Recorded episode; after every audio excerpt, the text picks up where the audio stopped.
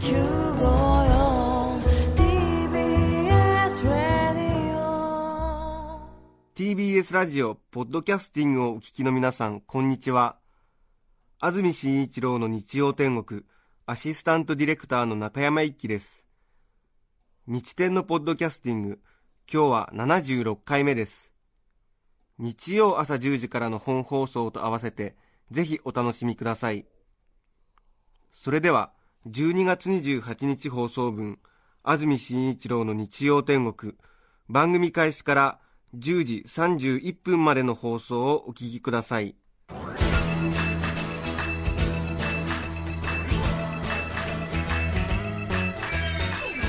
安住紳一郎の日曜天国。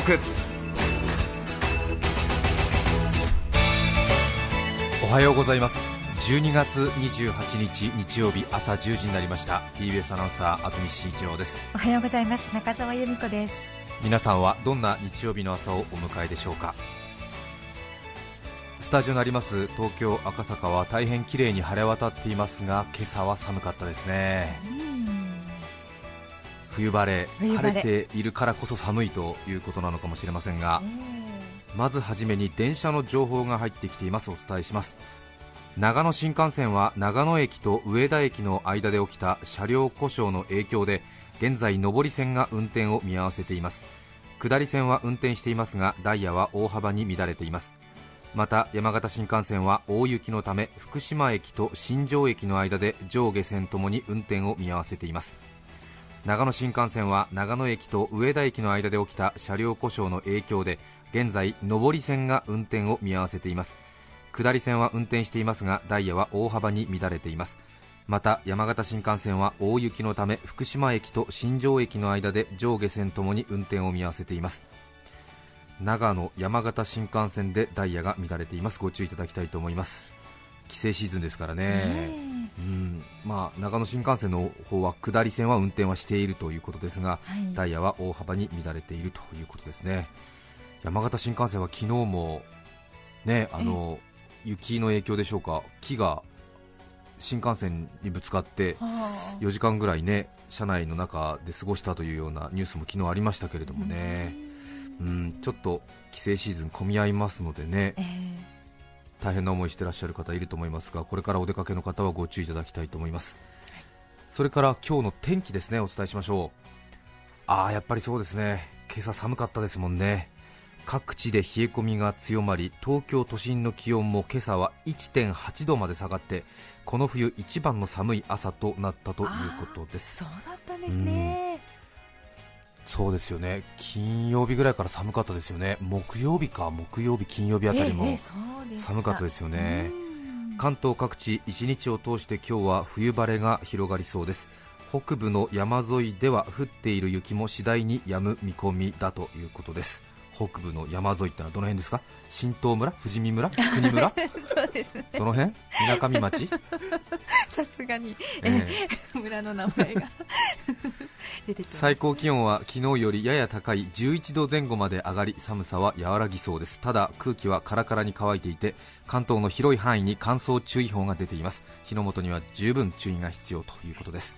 現在赤坂の湿度が34%乾いてますねいよいよもう2008年平成20年もあと今日入れて28、29、30、31、4日ですね、ええええもう終わりですね、ね。ええね焦りを通り越してなんかこう 腹が座ってきた感じがえそうですか。しますが、ええはい、仕事納めは一昨日の26日金曜日という方もいらっしゃったでしょうし明日月曜日までという方もいらっしゃるでしょうし暦通り31日まで働くという方もいらっしゃるかもしれませんけれども26日の金曜日で仕事納めの人が多いんでしょうかね。ねうえん、ええ。今年は休みが長めという方が多いようですよね。そうですようね、ん。ということは今日の日曜日は結構ゆっくりされてる方が多いんでしょうかえね。えうん。いいですね。うん。え 安住さんは30日のレコード大賞がね30日のレコード大賞あってですね31日も撮影が入っているのでああそうですか。31日の午後9時ぐらいに終わりますね 仕事は全て、ええ。いやいやそんなものですよ。すこの時期は。ええ。ううんん。随分年末年始特別番組の撮影してきたんですけどね、え。ええちょっとさすがにもう一昨日ぐらいですかね、ええ。なんかこうなんですかね、うん。もうちょっと心が折れるというかあ 心がなくなる瞬間がありましたね。自分でもびっくりしました。あそうでしたか、ええうん。でもなんか吹っ切れて、うん。ええ。うん。あと4日だなっていう感じですね。そうですか、ね、夕べも、ね、長い番組お疲れ様でした。いえいえいえ。ね、1年なんとか無事に体も壊すことなくええ。なんとか乗り越えられたなというそっちの安堵感の方があ大きかったりもしますし働いてらっしゃる方はねそう思うかもしれませんしね。1年トータルで見てみますとちょっとね悲しい出来事も多かった1年ですけれども本当にまあ健康で1年間働けたことに感謝をしております。トゲが取れてるでしょ？そうですね。なんかこう悟りの境地に少し入ったような。いえいえいえ。はい、もうなんか全く苦ではないですね。もうランナーズハイっていうかえワーキングハイですね。あそうですか、えまだまだお仕事という方もねいらっしゃるでしょうから、一緒に頑張っていきたいと思います。一緒に頑張りましょう。うですね。はい。さて先週ですね。えー私は先週の日曜日ですね。ちょうど日曜天国の放送が終わってから愛媛県に行ってきたんですよね。そうだなんで笑ってるんですか？いやもう大変何がおかしいの？い大変と思って。やいやいやいつも通りですよ、えーいいんですよ別に。そういうところにあの同情とかしないでください。すごく、え生き生きと働いてるんですから私、先週愛媛県に行ってきたんですよ。はい。うん。12月も末なのに愛媛県は17度くらい気温がありましたね。わ、えー瀬戸内海洋性気候ですか。ー温暖な地域なんですね。えーあんまり四国っていうとこう南国のイメージがありませんけれどもやはり関東に比べるとね数段やはり暖かい温暖な地域なんだなという印象でしたけどね。皆さんは愛媛県行かれたことありますでしょうか。ねご出身の方もねいらっしゃるでしょうけれど。えー中澤さんは愛媛県に行ったことはありますか？ないですね。ゼロはいないです。四国は高知だけですねまだ。そうですか、はい、そうですよね。なんとなくあれですよね。ちょっと四国に対しての偏見があるのかもしれませんけれどもあんまり旅行で愛媛って行かないですよね。そうでしょうか。うんコンピラさん香川高松徳島高知は行くかなという印象ありますけれどもうん。愛媛ってあんまり観光でまあ道後温泉ぐらいでしょうかね、えーそんな印象あるんですけど、はいえ。やっぱりなんかいいところでしたよ。そうですか、ええ。中心都市は言わずもがな松山市はい。なんですけども、ええ。最近は近隣市町村と合併しましてすでに人口50万を抱えるほどの大都市になっていますけれどもうん。お城天守閣があってさらにその周りにお堀が回してあってはい。路面電車ちんちん電車が走っているといううん。えこのパターンで印象の悪い街はありませんね。そうですか、ええ。はい天守閣あってお堀が回してあって、うん。その外を路面電車ちんちん電車が走っているというね。いいでしょ雰囲気が。そうですよね、えなんかこうそうん。結構あるんですね。そういうやっぱり日本全国に、うん、ええそのパターン。そのパターンそうありますね、ええ。熊本市もそのパターンですし、うん。高知市もそのパターンですね、ええ。こうやっぱりちょっと昔ながらの城下町の雰囲気を残して再開発とかがあまりされてないんですね、ええ。ゆっくりとこう重ねてきた歴史が壊されず残っている風情を残しているっていうんですかね、そういう町なわけなんですけどもね、ええ。さらにそのお城の一番いいところっていうんですか？はい。こう大天門の前あたりにこう城郭風景をぶち壊すようにこう無神経にそびえ立つ現代建築の県庁とか 検察庁があったりしてね。これもねまたいいんですよ。うん。まあ、幕末明治の歴史の1ページですから、うん。ええ。きっとねあの藩主がそのまま初代の県知事とかにねこうなったんじゃないかなみたいな。そういうちょっとなんかああー役人が強いんだろうな今でもみたいな ちょっとそういう保守的なところがムンムンするわけじゃないですか。私あの城下町の育ちじゃないんで分かんないんですけどでもだってお城のそのお城の中に県庁とかなんか検察庁とかあるとなんていうんですか日本人の DNA 的になんか官僚に逆らえないっていう感じがちょっと出ますでしょ、なるほどねそうどうなんですかね、ちょっと城下町に、ね、育ってないんで分かりませんけども、なんとなくだってねお殿様の住まいでしょ、そうですね。そこに今でいう県庁がうん。同居してるわけだから、はい。なんかちょっとさええ。言うことを聞きなさいよみたいな、おろそかにはできない、うん。はい。なんとなく港区民がさ、うん。あ千代田区民か、え皇居の中に千代田区役所とかあったらさ、えちょっと逆らえない感じあるじゃあない。りますね、え大事にしなきゃっちょっと、うん、あれ文句言えねえな千代田区役所にはみたいな、そういう感じありますよね、ええええ。ええ。まあ、でもそういう城下町らしい風情が残ってるっていうね、うん。こともあるんですが、まあ、ちょっと保守的なところは、まあ、その風情に免じて許してやろうかなみたいなところはあるんですけど。松山市の話をしています今。えはいええ。そうです。はい。それからあの長く連なる商店街ですね、はい。これもいいですね、うん。ええ。松山にも大変大きな商店街がありますが。へやっぱりこうよそ者がぶらりと遊びに行くには最高の要素ですよね。え商店街。うん。うん。最近地方都市は郊外に商業地がうん。移転して幹線道路沿いに大変大きな商業施設駐車場を大きく取ってアメリカ型っていうんですか？タウンスタイルがねずっと最近は主流になってきてますけども。ずっとねそこで生活している方には多分そっちの方が便利なんじゃないかなと思うんですけども、まあ、こちらはね行くったって10年に一度ぐらいですから。まあ不便だろうが風情があった方がいいわけで、えーはい。ちょっとその郊外立地型とかちょっとがっかりするじゃないですか。まあ、どこもね似た感じですからそうですよね。うん。えーなんかせっかく地方に行ってちょっと風情を味わいたいなと思ってタクシーの運転手さんに買い物したいんでちょっと繁華街まで連れてってくださいって言ってそれで連れてかれた先がさイオンとかジャスコとかで降ろされるとさ 相当観光気分そがれるじゃない。それやっぱりなんかこう何？楽楽天地商店街とかさなんかそういうなんか大町商店筋とかさ。筋とか。そうええ。そういうところに連れてかれるとテンション上がるでしょ？そうですよ、ええ。本当に。で松山は本当そういういい商店街がたくさんあるんですけども、へそんな大変私も好きになってしまった松山市えはい。愛媛について今日は話したいことが4つあります。はい。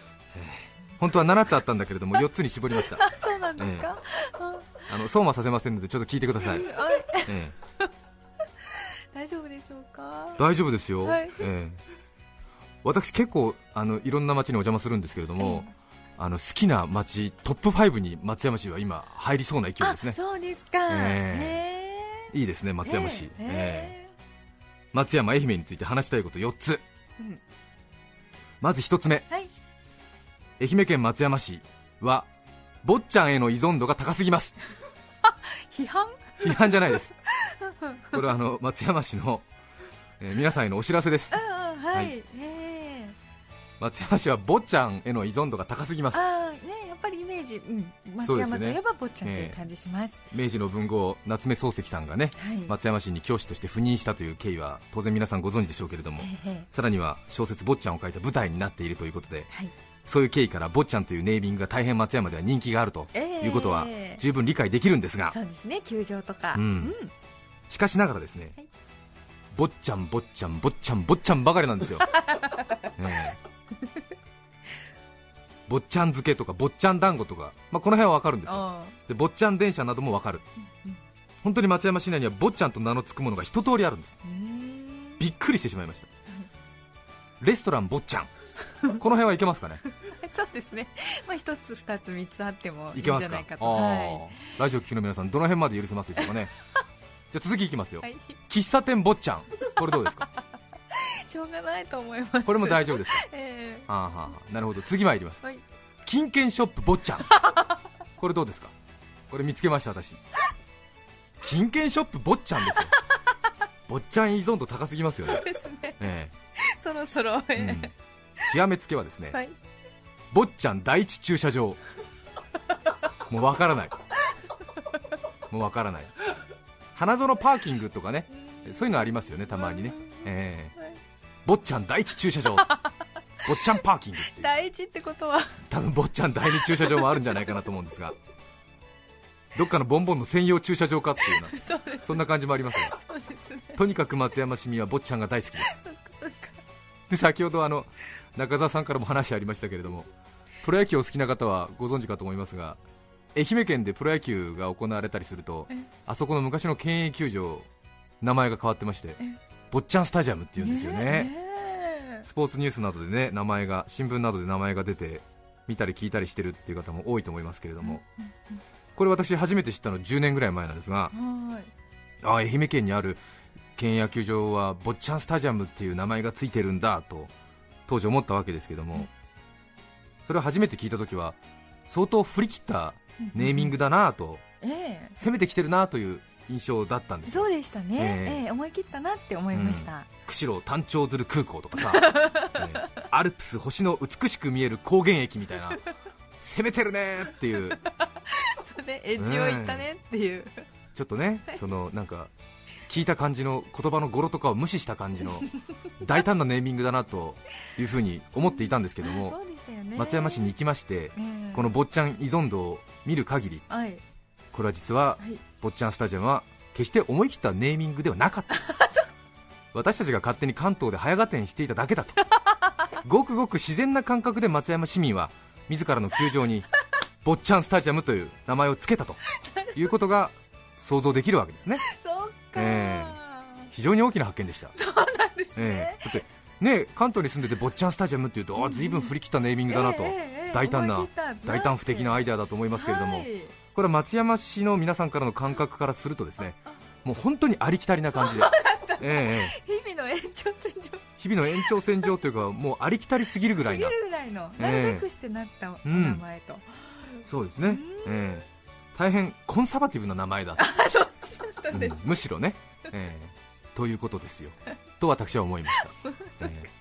街中いろいろ見てると本当に坊ちゃん坊ちゃん坊ちゃん坊ちゃん出てくるんでなんか坊ちゃんスタジアムっていう看板とか見ても全くたじろがない、そうん、あそうだろうと、野球場の名前は坊ちゃんスタジアムだろうと。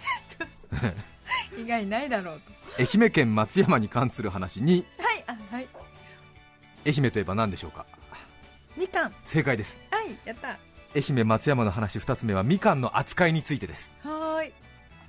ポンジュースの本拠地さらには愛媛県のカラーがオレンジ色というくらいですから本当にみかんを愛してそしてみかんの一大産地である愛媛県松山市近郊なんですけどもはい。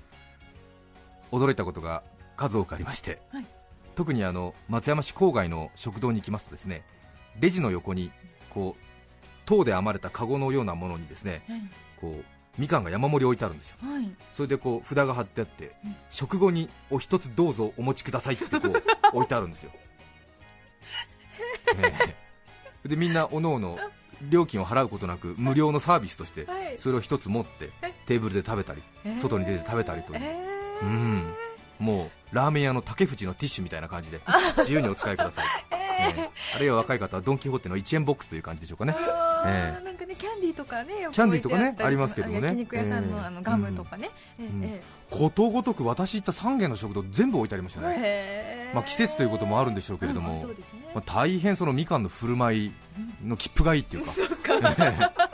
まあ、多分皆さんもねお金を出して買ってるのか農家の人からもらえるのか分かりませんけれども大変そのみかんの振る舞いの切符がいい、うん、びっくりしちゃうぐらいですね。へええ面白いそれから駅前に飾られてるクリスマスツリーのそのオーナメントがはい。みかんだった。これもびっくりしました。もう杉の木なのかもみの木なのか分かりませんけども枝がしなっちゃってしなっちゃって。すごいんでもう全部枝がしなってるんです実ってるんですね。ええ。みかんを針金に引っ掛けてつけてるんですよ。わさわさ言って、ええ。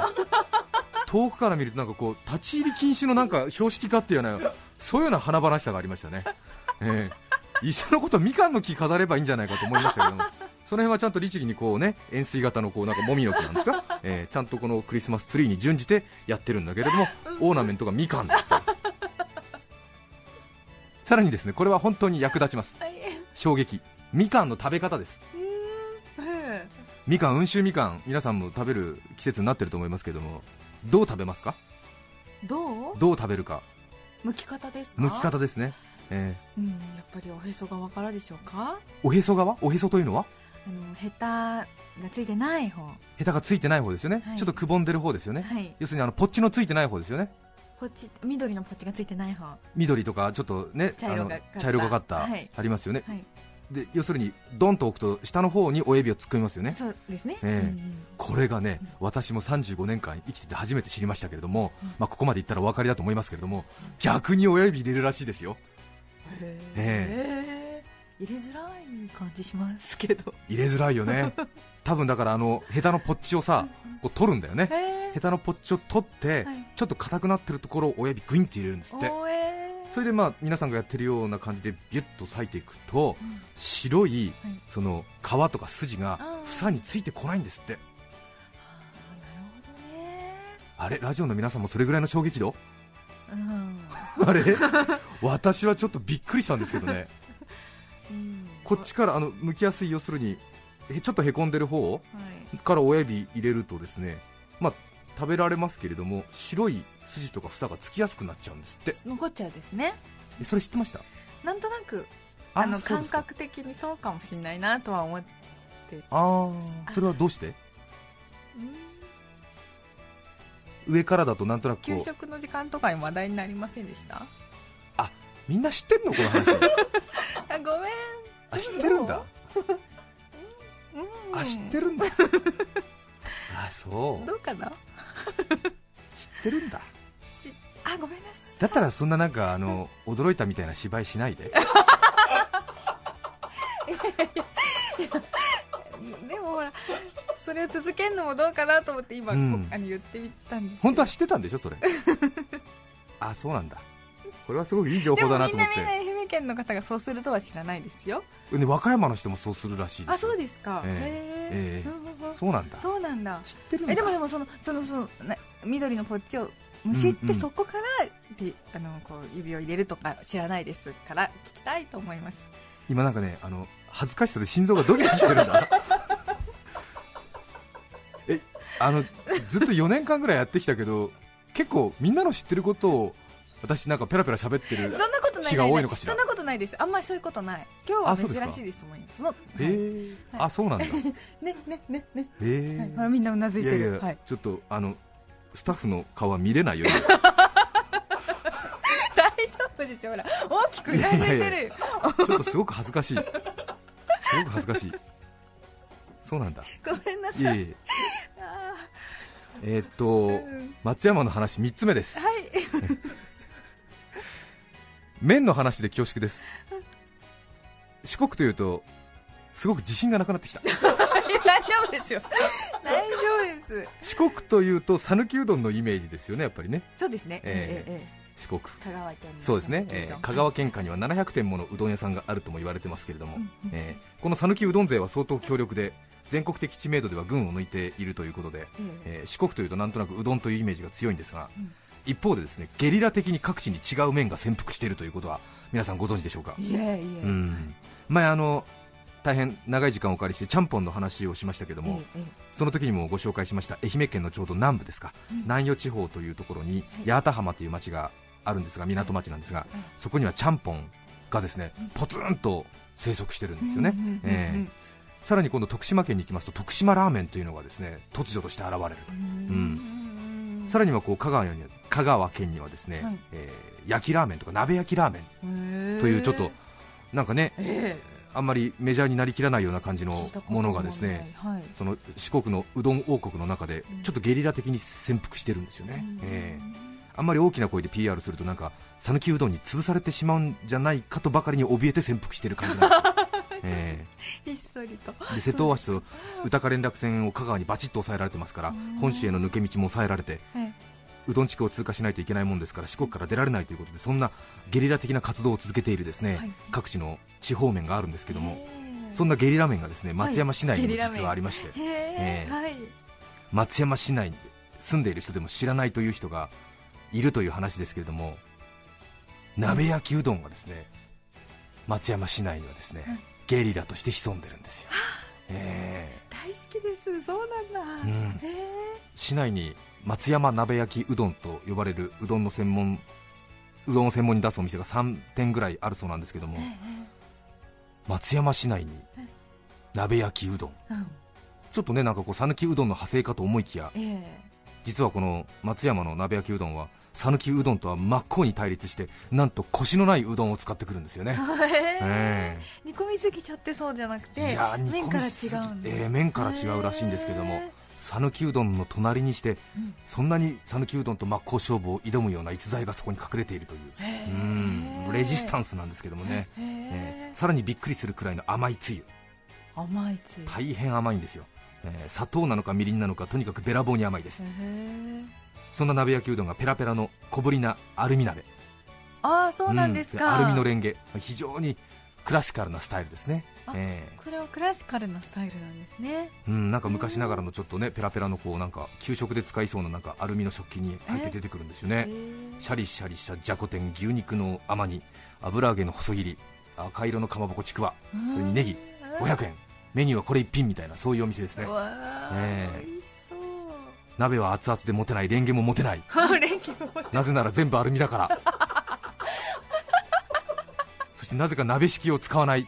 えで木製の木製のテーブルの表面がその鍋底の形になってニスがベコボコしてるんですよね、えー同じとこに置くんで、えー非常にゲリラ的に存在している、えー鍋焼きうどんなんですけどー、も、え。えーなんか甘いものが貴重だった時代に考案されたのであ。ちょっとあのなんていうんですか一時的にというかうん。特徴的にすごく甘いつゆを使ったらそれが地元の皆さんに親しまれていまだにその昔の味を懐かしんで食べるという方が多いそうなんですけどもね、ううん。ん、で私もちょっとその一軒時間が空いたんで行ってきたんですけども本当にちょっとうどん屋とは思えない感じ、えーなんか甘味どころみたいな感じの落ち着いた雰囲気で。で年配の品のいい女性の奥さんなんかが高島屋の袋を下げてデパート帰りに一人で寄って、えーたまに無性に食べたくなるのよねなんて言いながらこう品よく食べてですすっと帰っていくような感じの。へなんかちょっと紙どころでねお抹茶とちょっと羊羹いただいて帰るみたいなそういうような雰囲気がありましたー。ねうん。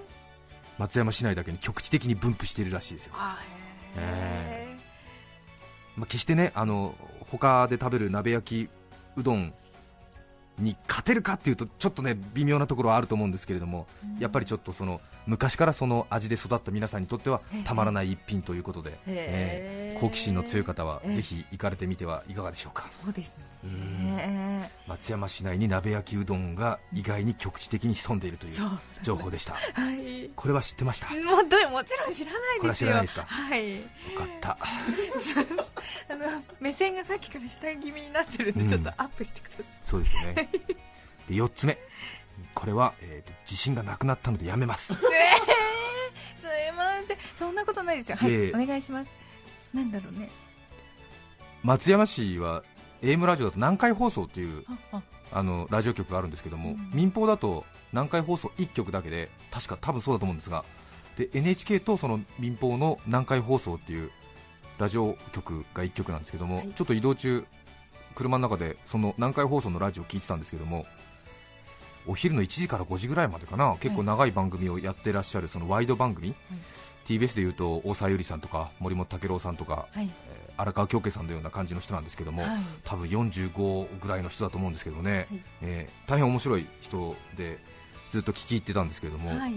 なんかこう番組の終わりで明日は松山駅前の伊予鉄百貨店にお邪魔しますとか、なんか木曜日には宇和島のなんとか商店街にお邪魔しますとか言ってなんか告知をしてるんですよ、えそれでてっきり私はそのあずいぶんまめに公開放送する番組だなというふうに聞いてたんですけれども、はい。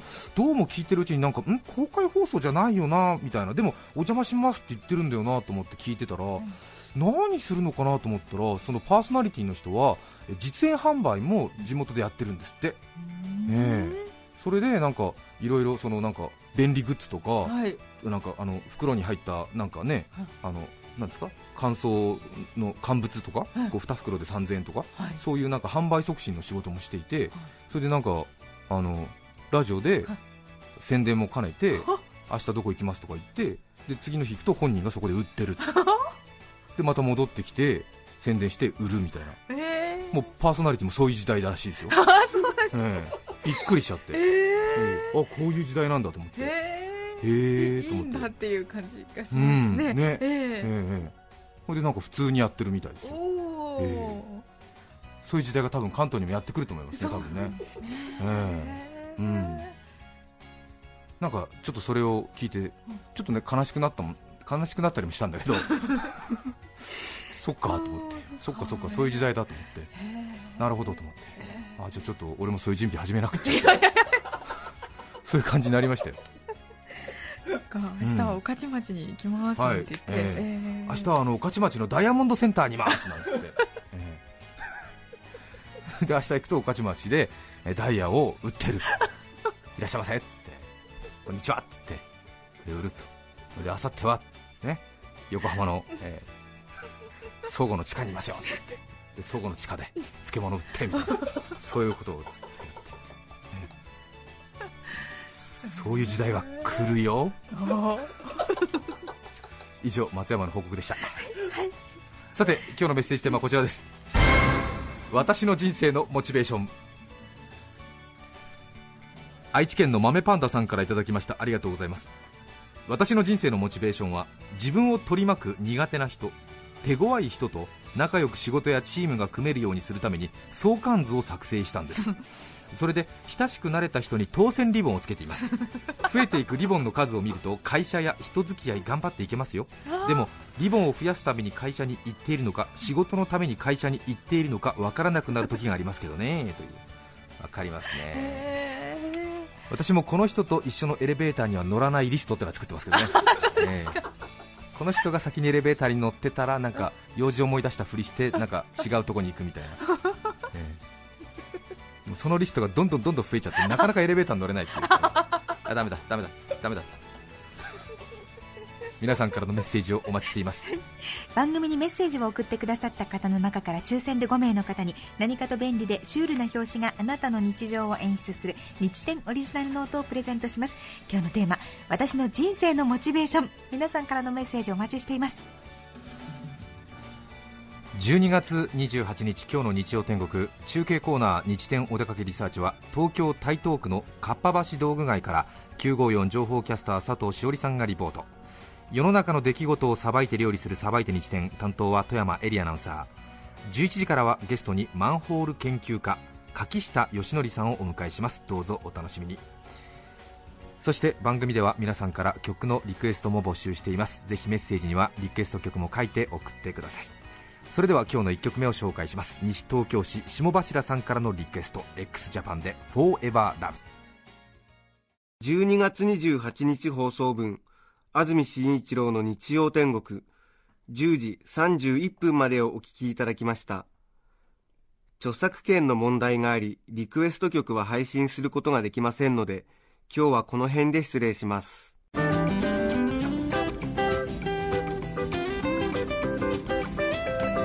安住紳一郎のポッドキャスト天国。2008年1年間のご愛顧ありがとうございました。日曜天国プロデューサー今井仁ディレクター田中幸宏田辺優子テクニカルディレクター大沢晴美アシスタントディレクター中山一輝構成佐藤健利光浩二布広太一坂田恵。スタジオ担当は安住紳一郎と中澤由美子でした。また来年もお付き合いください。お聞きの放送は TBS ラジオ JOKR